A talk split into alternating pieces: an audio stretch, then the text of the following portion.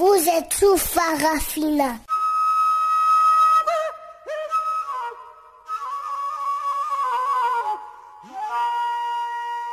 Farafina. Farafina. Terre de soleil. Farafina. Farafina. Un magazine d'infos africaine. Présentation Jacques Kouakou.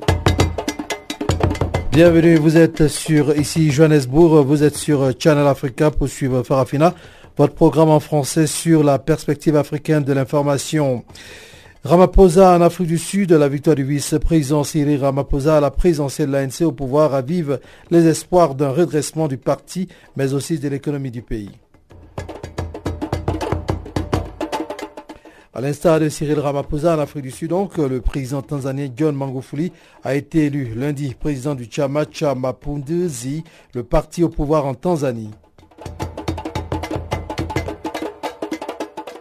Et puis au Mali, l'Azawad pense qu'il y a une multiplication des actes terroristes. Ce constat survient après la mort d'un officier du Haut Conseil pour l'unité de l'Azawad samedi dernier.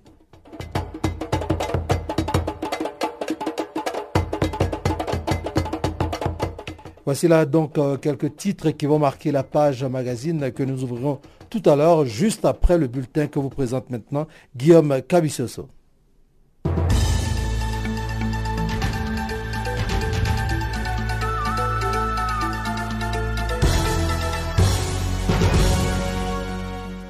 Merci Jacques Wakou. Chers auditeurs de Canal Afrique, bonjour à tous. L'appel à manifester mardi de l'opposition en République démocratique du Congo a rencontré un écho très limité, avec par endroits quelques dizaines de personnes dispersées, alors que plusieurs d'autres ont été interpellées à Kinshasa, la capitale, comme dans les provinces. L'opposition tentait ainsi de mobiliser une nouvelle fois contre le calendrier électoral qui renvoie au 23 décembre 2018 les élections présidentielle pour organiser le départ du président Joseph Kabila dont le deuxième et dernier mandat a pris fin le 20 décembre 2016. Le gouverneur de la capitale Kinshasa avait prévenu le principal parti du rassemblement de l'opposition qui ne saurait prendre acte de son intention d'organiser une marche pacifique puisque la commission électorale a déjà fixé l'opinion nationale internationale sur la date de la tenue des élections. L'appel de l'opposition congolaise à marcher s'est ainsi traduit par un ralentissement des activités à Kinshasa où la circulation était bien plus fluide que d'habitude, à l'image de plusieurs autres villes du pays où faute de marche à cause d'une forte présence policière, les activités ont tourné au ralenti. Au Cameroun, quatre gendarmes ont été tués lundi dans la partie ouest anglophone lors d'une attaque des séparatistes présumés. L'attaque a eu lieu dans la localité de Kembong, dans le département de la Mouniou, épicentre des violences ces derniers jours, a précisé Chiroma, ministre de la Communication et porte-parole du gouvernement camerounais au cours d'une conférence de presse. Ce nouvel incident porte à 15 en moins de deux mois le nombre de membres des forces de sécurité camerounaises qui ont été tués par des présumés séparatistes. Les forces de défense et de sécurité mènent à l'heure actuelle des opérations de maintien de l'ordre et des opérations de défense dans les régions du nord-ouest et du sud ouest anglophone. Vendredi, les gouvernements photo à l'appui avaient affirmé avoir repoussé une attaque des sécessionnistes contre une brigade de gendarmerie dans une autre localité du département de la Magno. Des médias locaux ont par ailleurs fait état d'une nouvelle journée ville morte largement suivie lundi dans les principales villes anglophones du pays. Les forces de sécurité égyptiennes ont tué lundi cinq activistes lors d'un raid dans une ville au nord du Caire, la capitale. Selon les ministères de l'Intérieur qui donnent l'information, les cinq activistes se cachaient dans un immeuble en construction dans la ville d'Aubourg, à environ 30 km au nord-est du Caire, en possession d'armes et de munitions. Ils avaient planifié une série d'attaques contre des bâtiments importants et des lieux de culte chrétiens pour affecter négativement la sécurité et l'économie du pays. Les forces de sécurité égyptiennes ont par ailleurs arrêté 10 personnes dans la province de Kalioubia, au nord du Caire, ainsi que celle d'Alexandrie.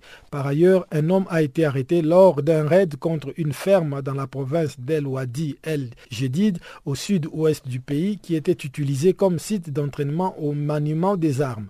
Huit policiers avaient été tués en janvier dans l'attaque d'un poste de contrôle dans cette même province. Le Togo, la Côte d'Ivoire, le Ghana, la Guinée et le Nigeria ont été désignés lors du 52e sommet de la CDAO qui a pris fin dimanche à Abuja pour former un comité chargé de travailler sur la demande d'adhésion du Maroc. Ce comité va également travailler sur l'adhésion de la Tunisie en qualité d'observateur et de la Mauritanie comme membre associé en juin 2017 à Monrovia au Libéria, lors de leur 50e session ordinaire, les leaders ouest-africains avaient donné leur accord de principe pour l'adhésion du Maroc à la communauté tout en ajournant l'examen des implications d'une telle adhésion à cette 52e session. Selon un rapport de la Commission, l'adhésion du royaume chérifien à la CDAO ne pose pas de problèmes sur le plan juridique et macroéconomique. Toutefois, les auteurs du document émettent des réserves sur le plan politique et tarifaire. L'état-major de l'armée zimbabwéenne a officiellement annoncé lundi la fin de l'opération qui a précipité à la mi-novembre le départ du président Robert Mugabe de la présidence après 37 années au pouvoir. Cette opération lancée dans la nuit du 14 au 15 novembre a mis fin au règne de Mugabe qui avait limogé son vice-président Emerson Nangagwa, pourtant considéré comme son dauphin, afin de permettre à sa femme Grace Mugabe de lui succéder. La normalité règne à nouveau dans notre pays. Nous voulons remercier tous les Zimbabwéens pour leur soutien, leur patience et leur compréhension pendant les cinq semaines de l'opération, a précisé lors d'une conférence de presse le général Philippe Valerio Sibanda qui commande l'armée de terre du pays. Le porte-parole de l'armée zimbabwéenne a également tensé les soutiens de Grace Mugabe, qualifié de mécontents et saboteurs voulant troubler la paix et la tranquillité du pays. Fin de ce bulletin d'information. Merci de l'avoir suivi.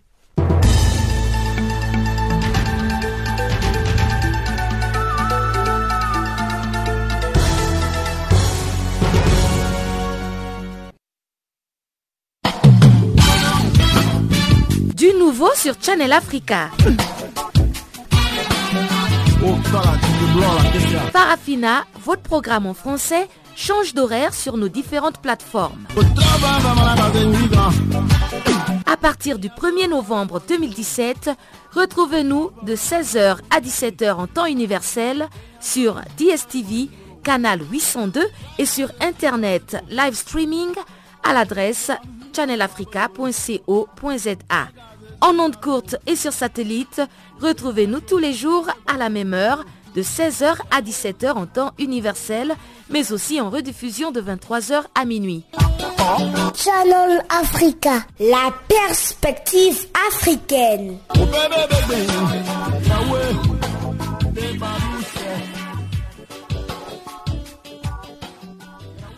Ouvrons à présent la page magazine en commençant par l'Afrique du Sud.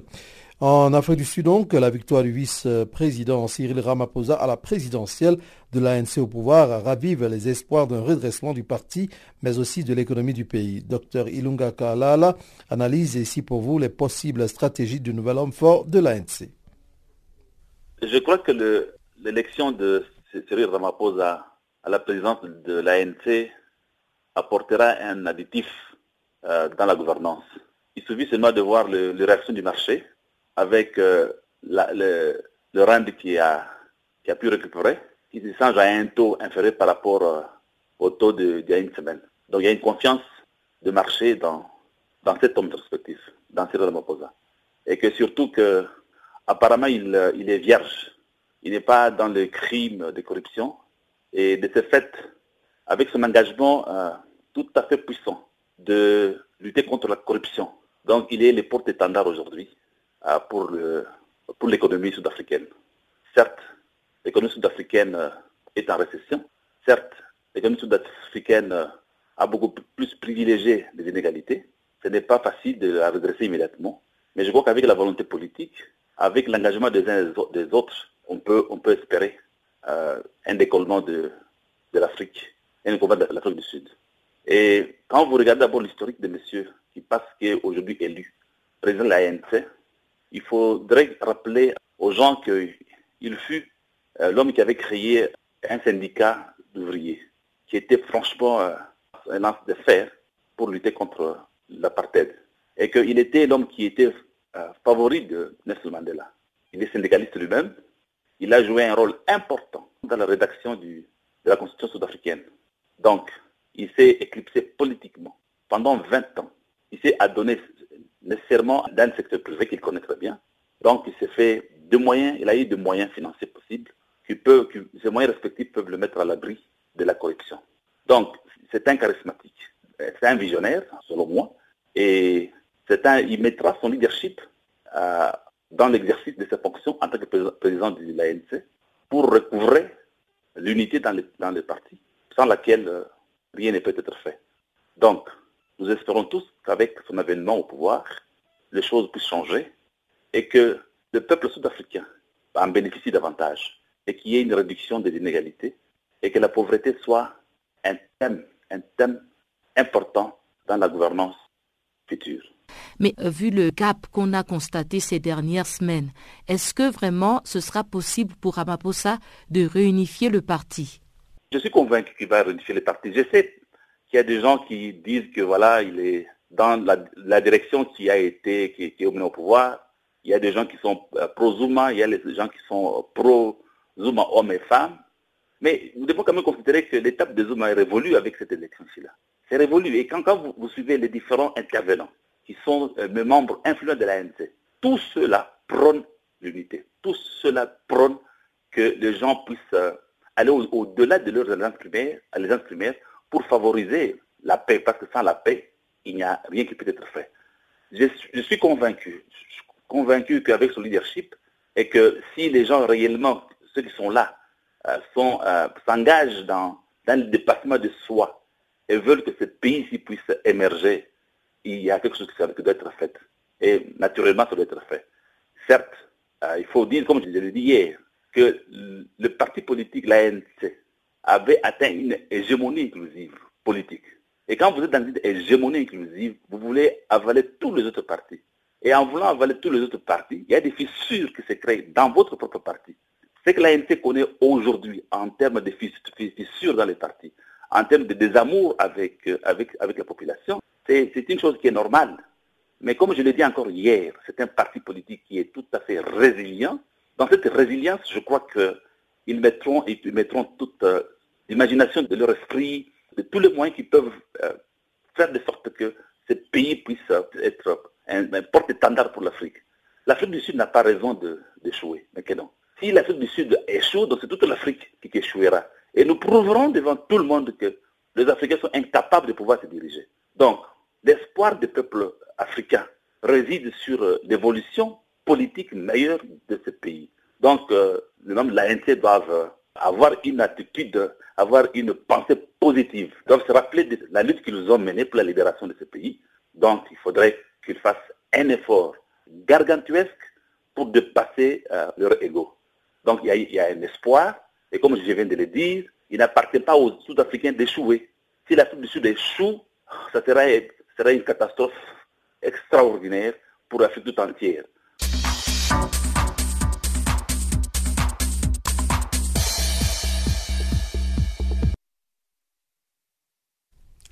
Toujours pour l'analyste euh, politique Dr Ilunga Kalala, c'est aussi qui s'est aussi prononcé sur l'avenir du président Jacob Zuma.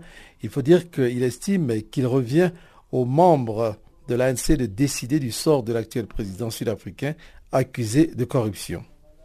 Il faudrait euh, qu'on se rappelle de ce qui a été fait des années antérieures.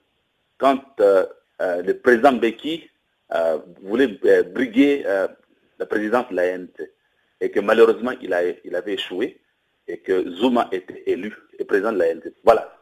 Il y a eu une revanche. La revanche se située à quel niveau? Quand le problème des armes survient, le président Beki avait commis une grosse erreur. Il n'avait pas tenu compte euh, du principe de la présomption de l'innocence.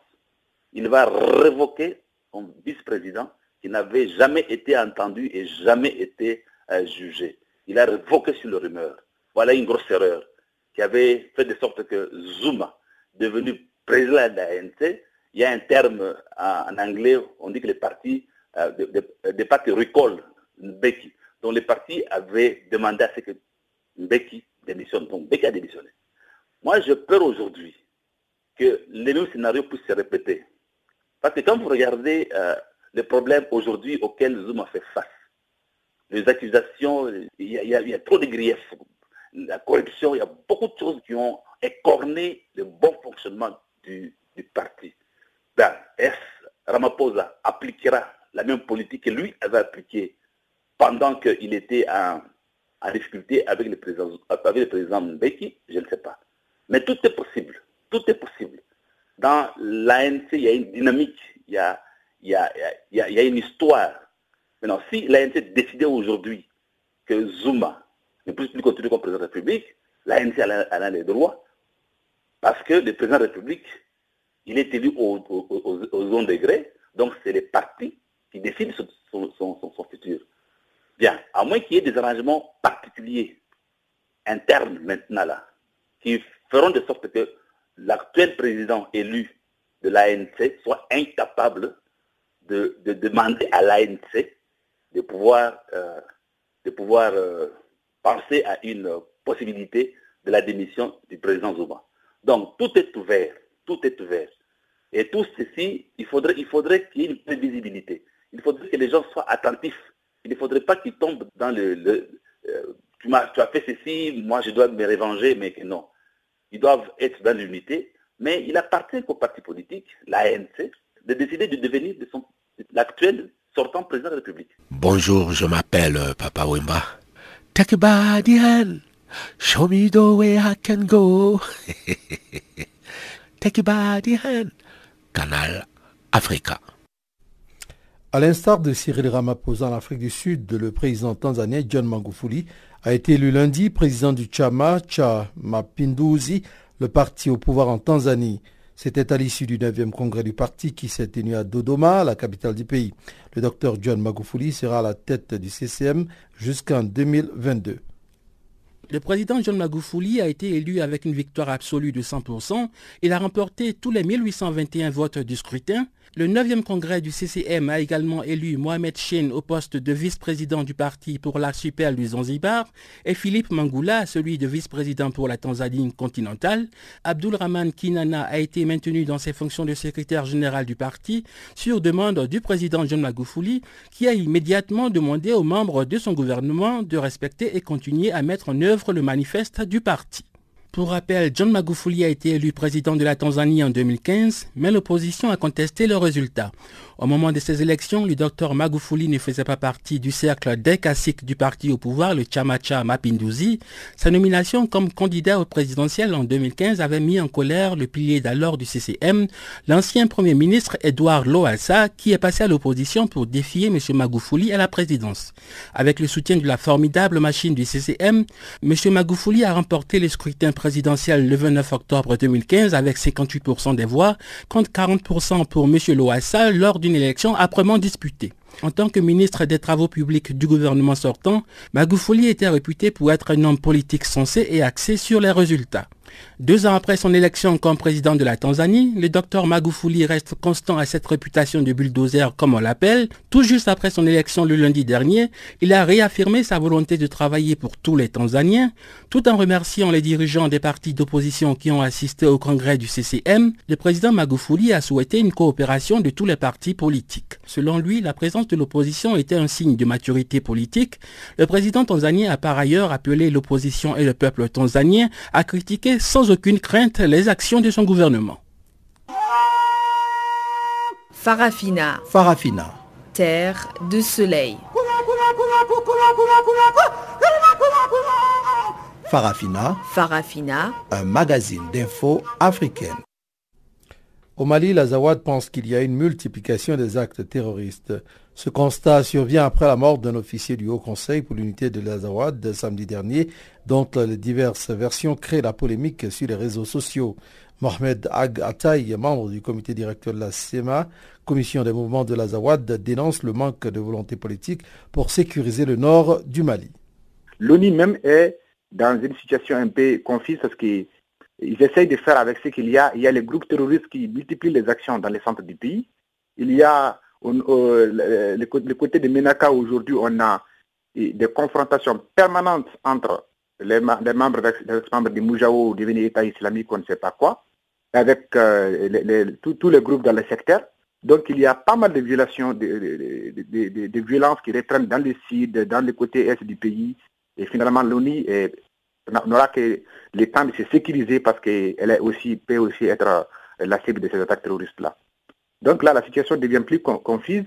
Pendant que les milices, au lieu de s'adonner à aider l'État malien ou à aider les forces internationales à sécuriser au moins les, périmètres qu'elles tiennent aujourd'hui, elles continuent à vouloir créer d'autres fronts de conflit.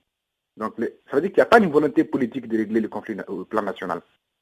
Aider d'abord, que les ministres reviennent d'abord aider les femmes à sécuriser les centres du pays, à, empêcher à ce que les groupes terroristes émergent, au lieu de, créer d'autres fronts plus au nord, contre, une partie qui a signé un accord de paix et qui, est, qui est partante pour l'exécution de ces processus-là. Que faire lorsque vous êtes confronté à un manque de volonté politique? Oui, ce qui est sûr, c'est que nous, de notre côté, on ne désarmera pas. Il n'y aura pas de désarmement tout de suite. Mhm. On, ne, on, on ne cédera pas. Ça, c'est clair.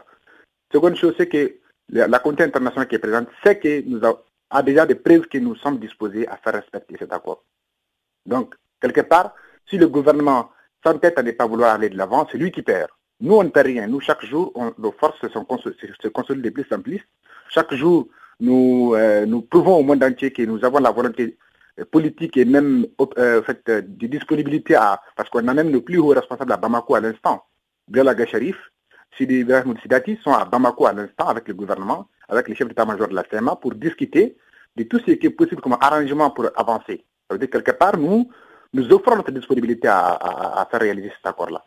Si rien n'avance, si rien ne, se passe, nous, on va laisser, euh, on va, on qu'on va c'est qu'on ne va pas abandonner nos positions, on ne va pas quitter les alentours de Tumbuktu et de Gao et, et, l'argent de Kidal, nous ne les quitterons pas. Et les forces internationales n'ont aucun droit de, nous, de s'en prendre à nous elles n'ont aucun droit de nous attaquer.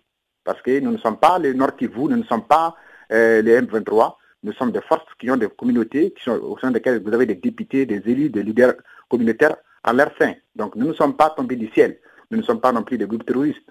C'est clair aujourd'hui. Nous, nous, souffrons des groupes terroristes parce que nos forces ont toujours été victimes de kamikazes, d'attentats, d'enlèvements euh, ciblés. Donc, quelque part, si on s'apprend à nous, ça veut dire que quelque part, il n'y a aucune volonté internationale de régler vraiment le, conflit. Mais pour l'instant, les acteurs sérieux du terrain, les acteurs internationaux qui sont sérieux, savent que nous sommes incontournables localement dans la préparation de la paix et dans le développement. Ça, c'est déjà une avancée. Pour l'instant, le, gouvernement et ses milices, tant qu'elles pensent qu'elles ont un avantage dans la déstabilisation, qu'elles les poursuivent, c'est elles qui perdent. Nous, chaque jour qu'il y a des affrontements avec les milices, ce sont nos, nos forces qui récupèrent de nouvelles voitures, ce sont nos forces qui récupèrent de nouvelles armes. Donc, euh, quelque part, euh, c'est vrai que nous perdons des hommes parce qu'il n'y a pas, c'est pas facile tout le temps d'être dans des, dans, des affrontements, mais quelque part, l'essentiel est que nous gardons la crédibilité des partenaires politiques crédibles et disposés à, à agir dans le sens de la paix.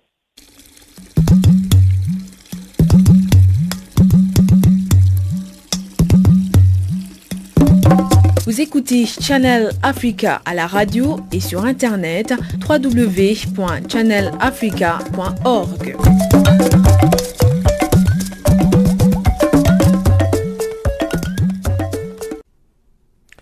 Et on en parlait dans nos précédentes éditions à Libreville, la capitale gabonaise. Les spéculations vont bon train sur un éventuel report des élections législatives d'avril 2018. Après le parti d'opposition Alliance pour le changement et le renouveau, le tour est revenu à la société civile gabonaise de se prononcer sur la question. Marcel Ibama, membre de la société civile, reconnaît les signes d'un éventuel report tout en exhortant le peuple à attendre une annonce officielle avant tout commentaire. Officiellement non, hein. mais à la où on voit les choses, ça paraît difficile de le faire. quoi. La commission ad hoc a-t-elle déjà remis son rapport? Non, on ne met pas encore là-bas. Parce que, comment on appelle ça? Parce qu'à l'heure actuelle, ils sont en train de... Il y a le Parlement qui a voté euh, la nouvelle constitution. Bon, euh, le Parlement l'a fait, tu sais encore qu'il faut aussi que l'autre Parlement aussi euh, s'est réuni, le Sénat. Et après, je crois qu'ils vont se retrouver en Congrès. Et c'est le Congrès qui va, qui va adopter définitivement. C'est à partir maintenant de la Constitution que tout ce qui concerne les élections va se mettre en branle. C'est-à-dire qu'ils vont sortir le nouveau code électoral. Donc tout ça là, ça doit se retrouver dans, dans les textes d'application. Donc, euh, pour l'heure, à ma connaissance, il n'y a pas un, communiqué ou un truc du journal qui a dit que les trucs sont repoussés. Mm. Mais quand on voit le travail qu'il y a à faire et la date où nous sommes, bon, beaucoup euh, de gens disent que c'est impossible sur le plan pratique à cette date-là. Et quels sont leurs arguments Parce qu'en fait, euh, la Cour constitutionnelle avait projet jusqu'à avril. Si le projet jusqu'à avril, ça veut dire qu'il peut faire ça en janvier, en février, en mars, l'essentiel qu'il ne dépasse pas les délais, les délais prescrits par, euh, par la Cour constitutionnelle. Bon, maintenant là, il prend seulement un seul aspect. On sait par exemple que l'Assemblée nationale hein, s'est réunie dans leur première session. Ce sont le premier, le premier jour ouvrable de mars. Bon, ce qui montre qu'on passe en avril. Comme c'est une élection maintenant à deux tours, ça veut dire que les élections vont avoir lieu en février. Bon, quand on sait aussi qu'il y a certaines opérations qu'il faut faire au niveau de, avant l'élection, hein, je prends par exemple le cas de la révision des listes, euh, euh, des listes électorales. Les tests qui concernent le nouveau, pas juste parce qu'on a augmenté le nombre de, députés à l'Assemblée nationale. Donc quand on voit le travail qu'il faut faire avant et pendant les élections, bon, beaucoup, beaucoup sont appelés à dire que l'on ne peut pas le faire dans ces délais-là. Donc quand les gens disent que c'est repoussé, moi je crois qu'ils ils, se basent plus sur euh, la faisabilité de la chose avant la date euh, qui choix. La Cour constitutionnelle a donné un nouveau délai que la prorogation c'est jusqu'à avril. Maintenant, quand le gouvernement voudra dépasser cela, il va encore s'adresser, il va encore écrire à la Cour constitutionnelle pour dire qu'il y a un cas de force majeure. Ce n'est que le cas de force majeure, quand il est, il est reconnu par la Cour constitutionnelle, qui pourra proroger encore le mandat des député actuel. Or, on n'est pas dans ce processus-là. Parce que pour la soit bougée, il faudrait que le Premier ministre écrive à, auprès de la Cour constitutionnelle et à celle-là de, de proroger la date de l'échéance. Bon, mais les connaissants, comme c'est leur assemblée, leur assemblée euh, nationale. Donc, euh, je suis convaincu que, et ils savent bien les résultats que va donner l'assemblée. Donc, moi, je crois qu'ils ont déjà même terminé les textes d'application. Dès qu'on va voter, parce que les textes là, il faut les voter. Je prends par exemple le cas du, nouveau code, le code électoral. Comme on dit que l'année électorale, on ne modifie pas le code. Ça veut dire qu'on doit l'adopter obligatoirement avant la fin d'année. Parce que l'année des élections, on ne modifie pas le code électoral. Ça veut dire que dans les deux semaines-là, avant la fin d'année, ils vont adopter le nouveau code électoral. Parce que s'ils adoptent cela déjà, on saura que, bon, ça pourrait avoir lieu. Maintenant, s'ils n'adoptent pas ça là, et qu'on arrive en janvier sans qu'on ait un nouveau code électoral, soit les élections sous l'ancien mode, l'ancienne formule, soit, euh, voilà, ils vont proroger. Et je signale même que, la semaine dernière, hein, leur comité de suivi a commencé à travailler, enfin à se mettre en place. En tout cas, nous sommes dans une espèce de bouteille d'encre, quoi. Mais de manière officielle, on n'a pas renvoyé les élections.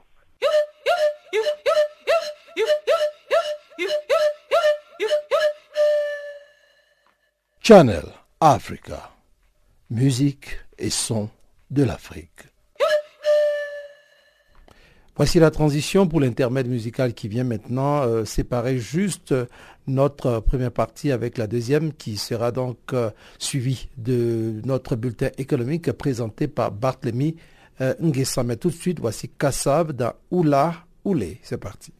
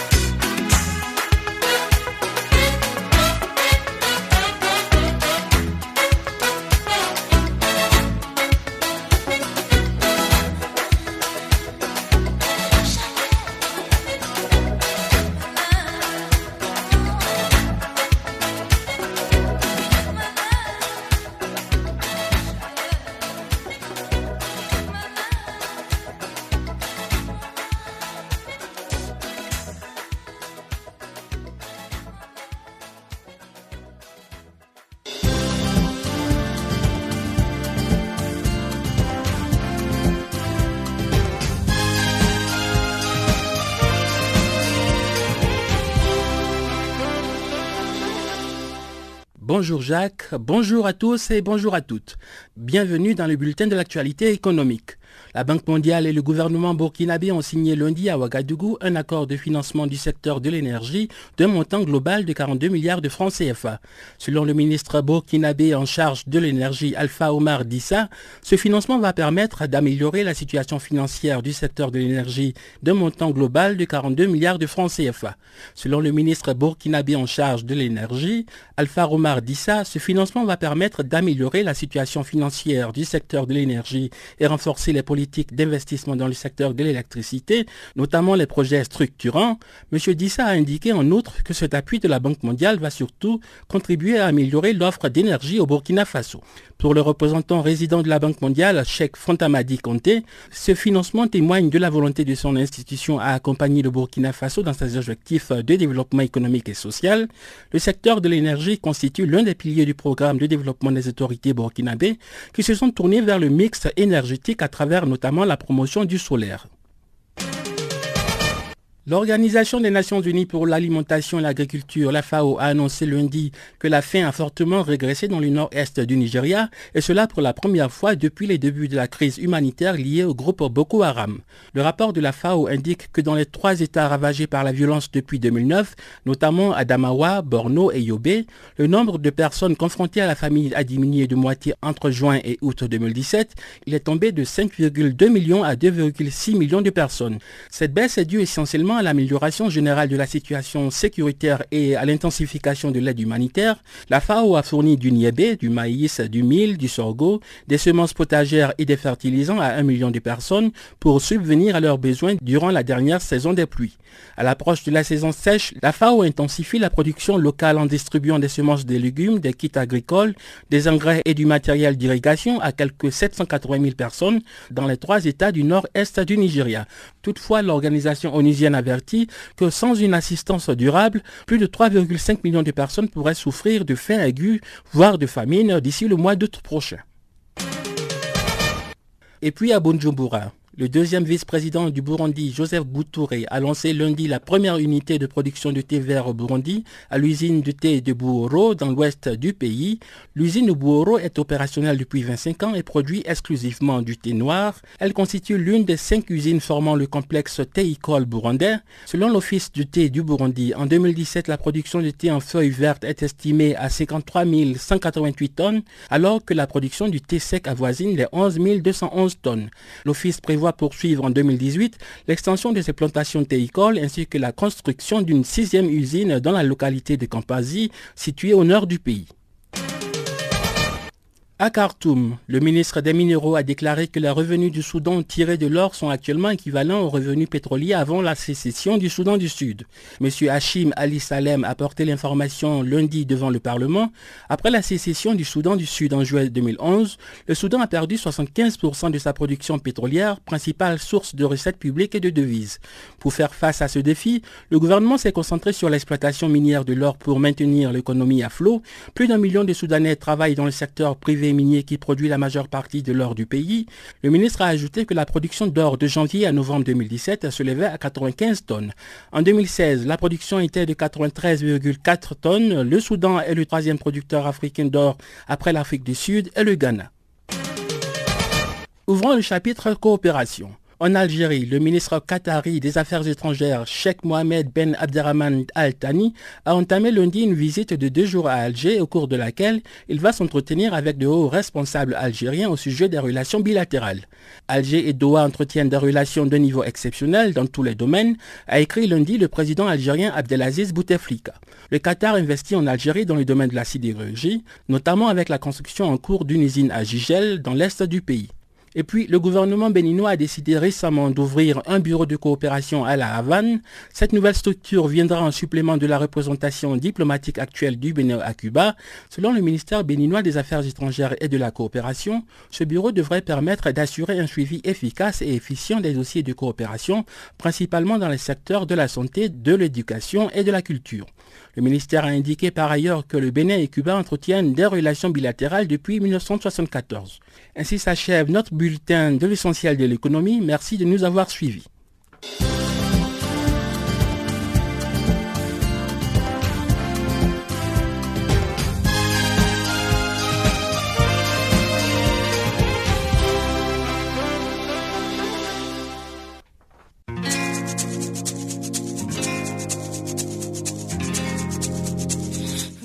Écoutez Farafina, un programme en français sur Canal Afrique émettant de Johannesburg. Pour vos réactions à nos émissions, écrivez-nous soit à l'adresse électronique suivante farafina.channelafrica en un seul mot, ou envoyez-nous un SMS au numéro qui suit 00 27 833 81 56 59.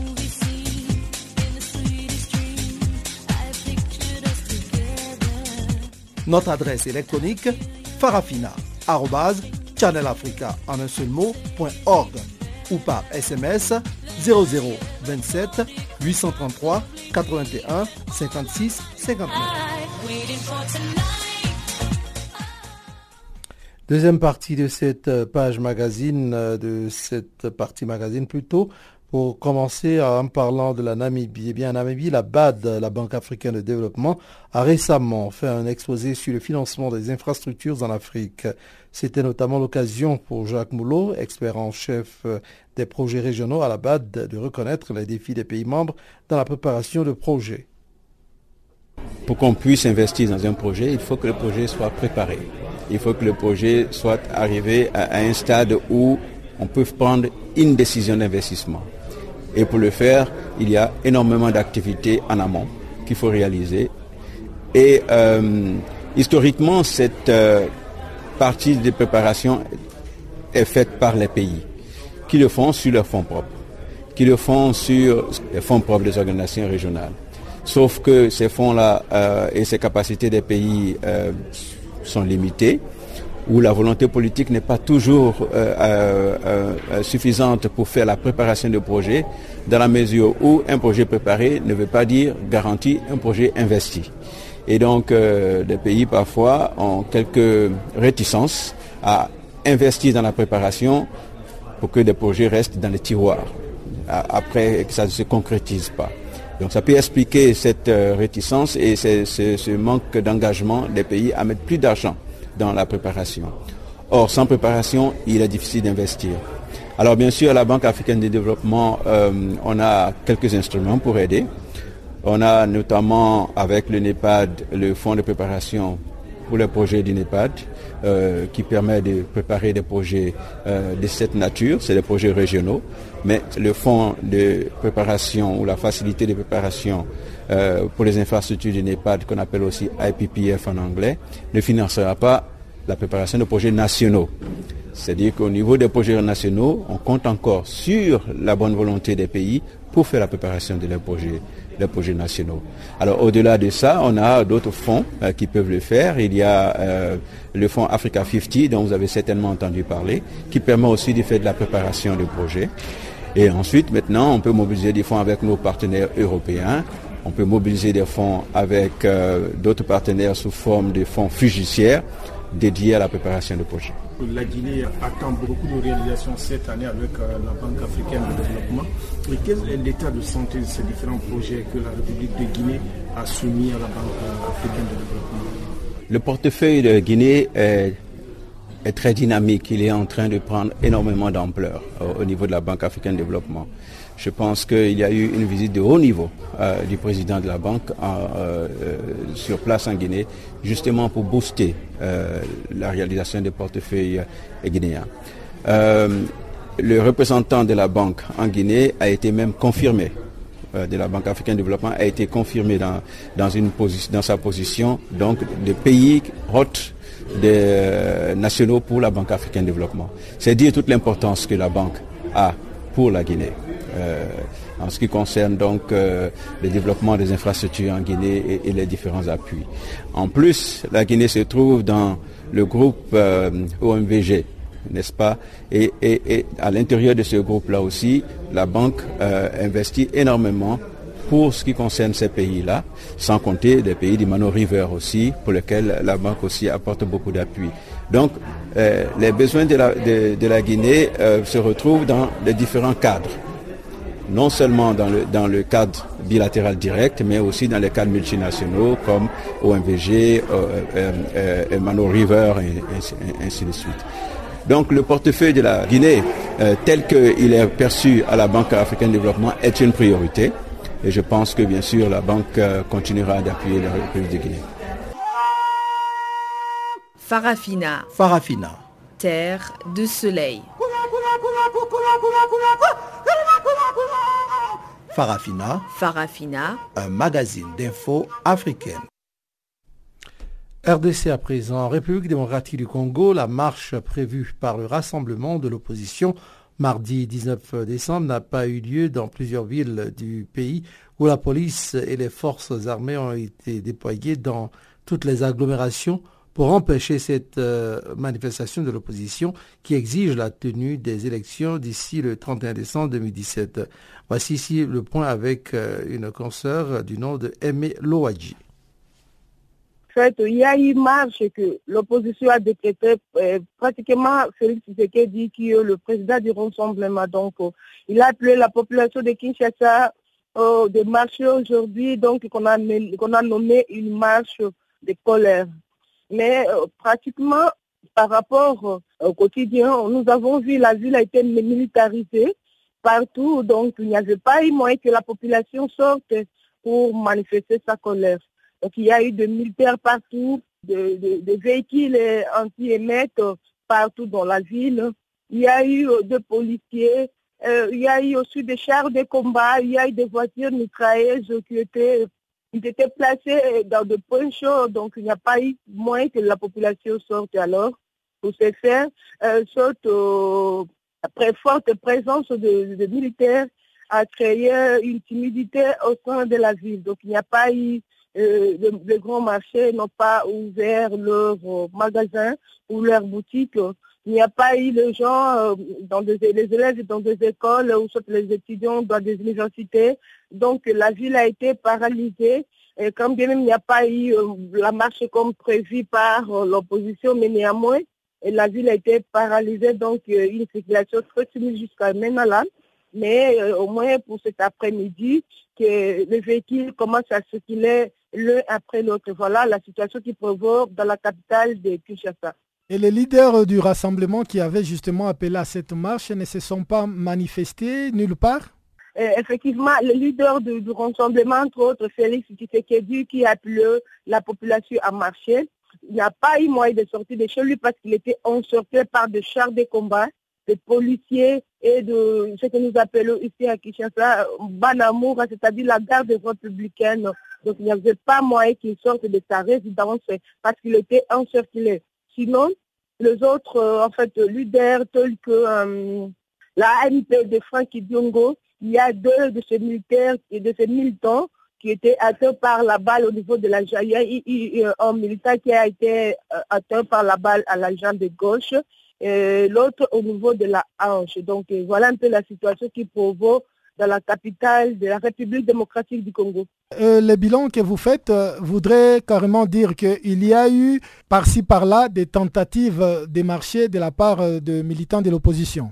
Effectivement, il y a eu des tentatives de marché de la part de l'opposition par-ci par-là, par exemple, dans la commune de Kassavougou, siège même de, de l'ANP, de Franck Diongo. Il y a eu tentative.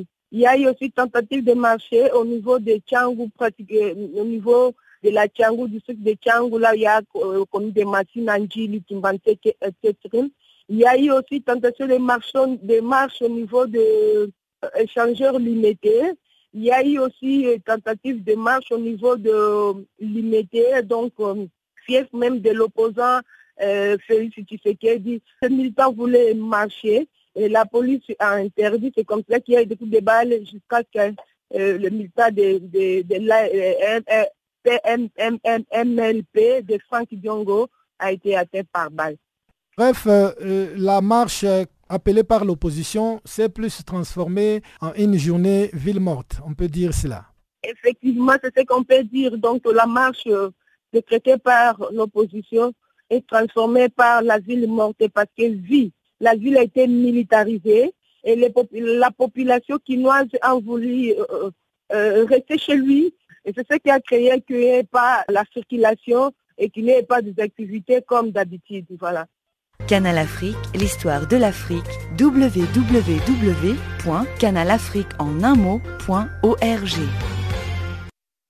Restons toujours dans le cadre de cette marche pacifique pour dire que des partis politiques de l'opposition euh, pour cette marche prévue ce mardi euh, a été donc euh, la marche a été donc étouffée dans beaucoup de villes de la République démocratique du Congo comme nous l'avons souligné.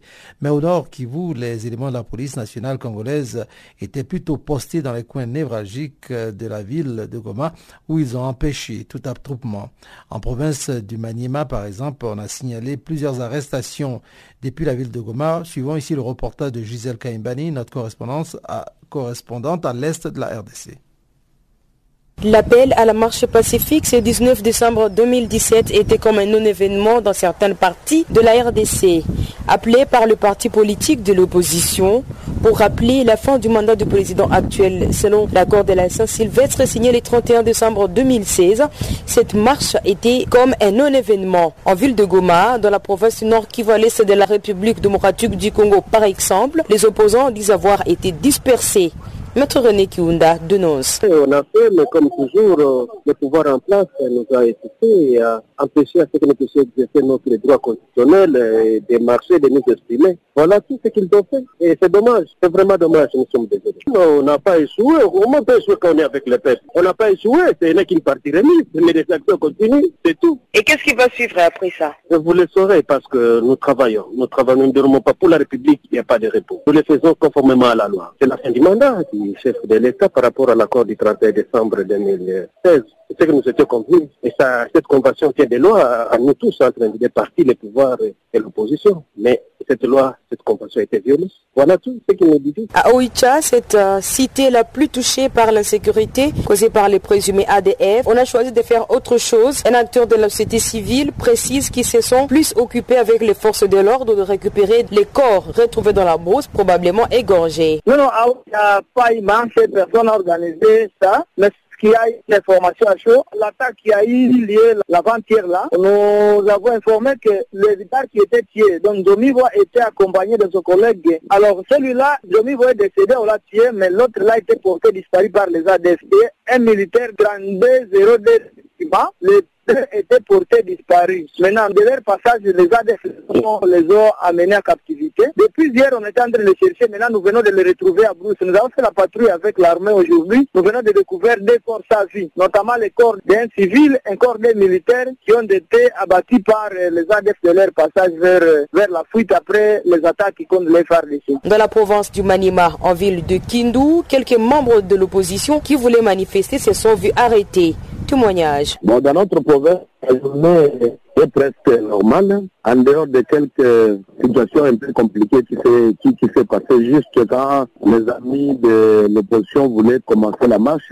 On a récupéré celui de l'IDPS, on a récupéré aussi euh, celui de la fondation Moïse Katumbi, par la police. Mais de ça, la ville est calme et tout va comme si rien n'était. Un non événement parce qu'on voulait justement commencer, on les a récupérés par la police.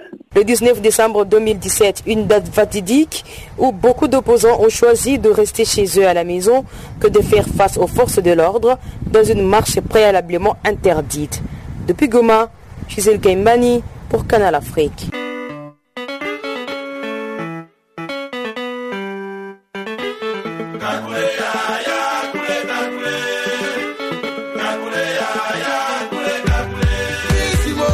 Du nouveau sur Channel Africa.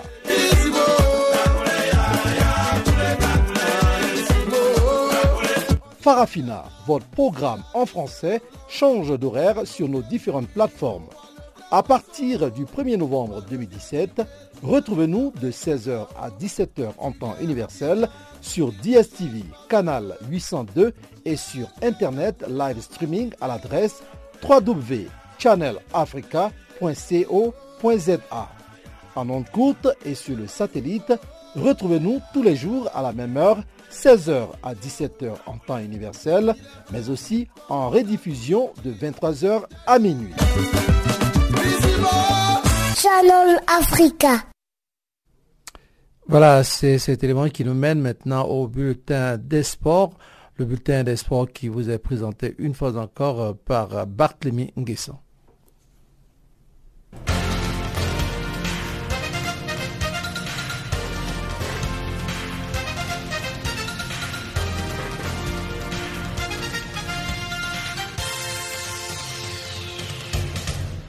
Bonjour et bienvenue à tous.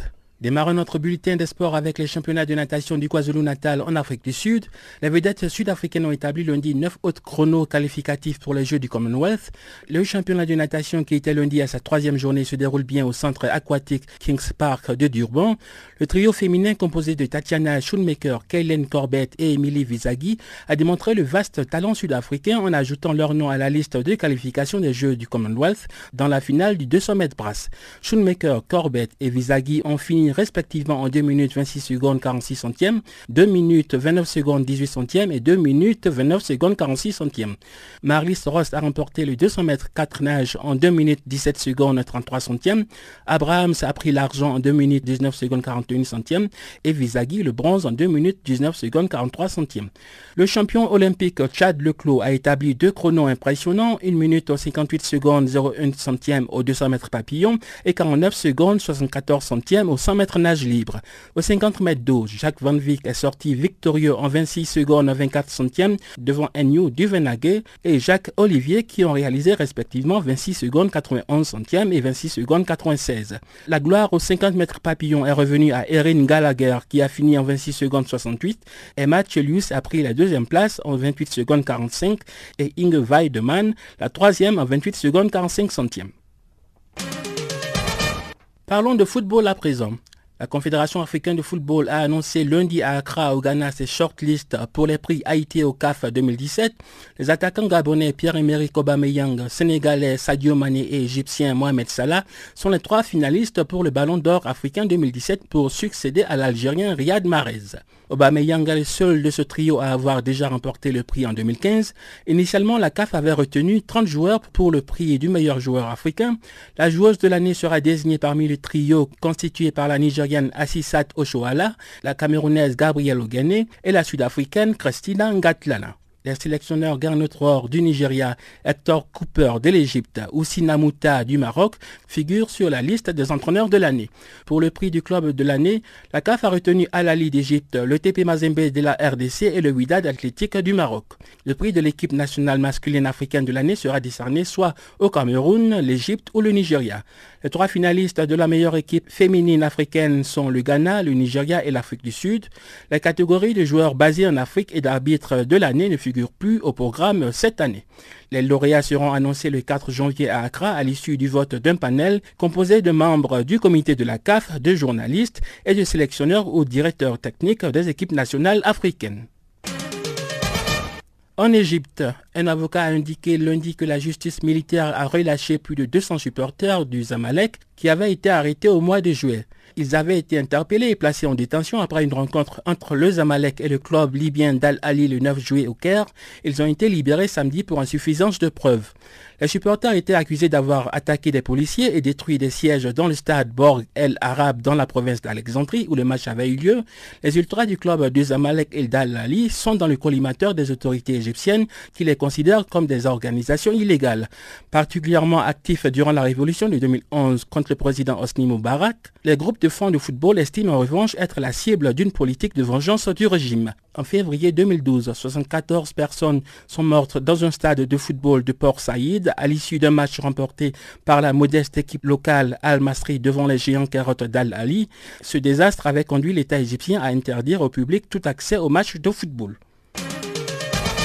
En Turquie, le club de Galatasaray a annoncé lundi le limogeage de son entraîneur croate Igor Tudor. Cette annonce survient au lendemain d'une nouvelle défaite en championnat Super League face au modeste club Yeni Malatyaspor. Igor Tudor a été recruté en février 2016. Il avait pourtant bien entamé la saison avec Galatasaray qui occupait la tête du classement pendant plusieurs journées, notamment grâce au but de sa nouvelle recrue, l'international français Bafetembi Gomis. Parlons de boxe à présent. En France, la boxeuse Estelle Mosley, championne olympique à Rio 2016, a annoncé lundi qu'elle passait professionnelle en 2018. La boxeuse française avait raccroché les gants il y a un an et demi après son sacre. Mosley était alors devenue la première championne olympique de l'histoire de la boxe française des moins de 60 kg. Elle a ensuite fait une pause durant laquelle elle a donné naissance à son premier enfant. La championne olympique a décidé de revenir sur les rings en 2018 en tant que professionnelle. Elle sera de retour à l'entraînement en janvier avec un combat prévu d'ici juin 2018. Pour sa nouvelle carrière chez les pros, l'athlète de 25 ans a choisi de se préparer aux États-Unis d'Amérique aux côtés de son mari Tony Yoka. Mosley et son époux ont fait sensation au JO de Rio en 2016 en décrochant chacun une médaille d'or. Voilà, c'est la fin de ce tour d'horizon de l'actualité sportive. Merci de l'avoir suivi.